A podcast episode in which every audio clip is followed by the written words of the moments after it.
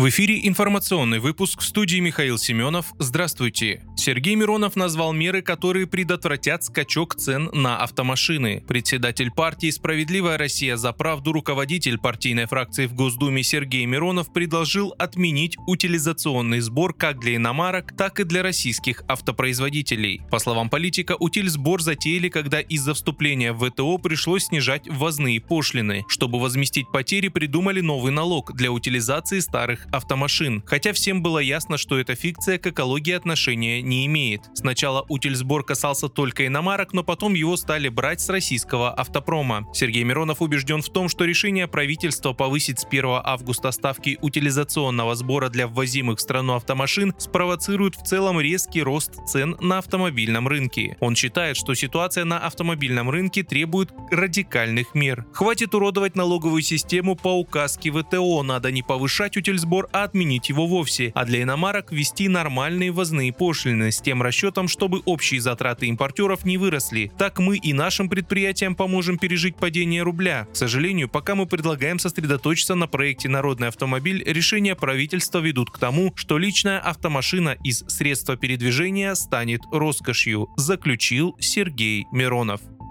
Госдума на пленарном заседании приняла во втором чтении законопроект, предполагающий повышение на 5 лет предельного возраста пребывания в запасе некоторых категорий граждан, имеющих воинские звания. Документом предлагается установить новый предельный возраст пребывания в запасе солдат, матросов, сержантов, старшин, прапорщиков и мичманов. Предельный возраст таких военнообязанных, относящихся к первому разряду, повышается с 35 до 40 лет, для второго разряда с 45 до 50 лет, для третьего разряда с 50 50 до 55 лет. Также предлагается увеличить предельный возраст пребывания в мобилизационном резерве. Для граждан, имеющих воинские звания старших офицеров, он составит 65 лет. Для имеющих воинские звания младших офицеров 60 лет, а для имеющих иные звания 55 лет.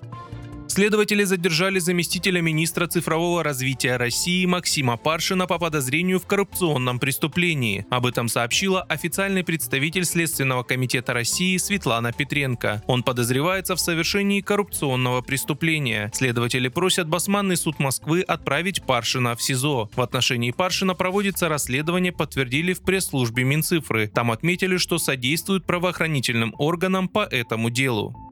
Профсоюз голливудских актеров, объединяющих около 160 тысяч человек, объявил о начале масштабной забастовки. По данным издания, забастовка начнется в пятницу сразу после полуночи, актеры выйдут на пикеты. Этому решению предшествовал срыв договоренности об улучшении условий труда между гильдией и альянсов продюсером кино и телевидения. На время забастовки актеры не смогут сниматься, участвовать в рекламных кампаниях, присутствовать на премьерах фильмов и сериалов, продвигать работы, участвовать в различных церемониях.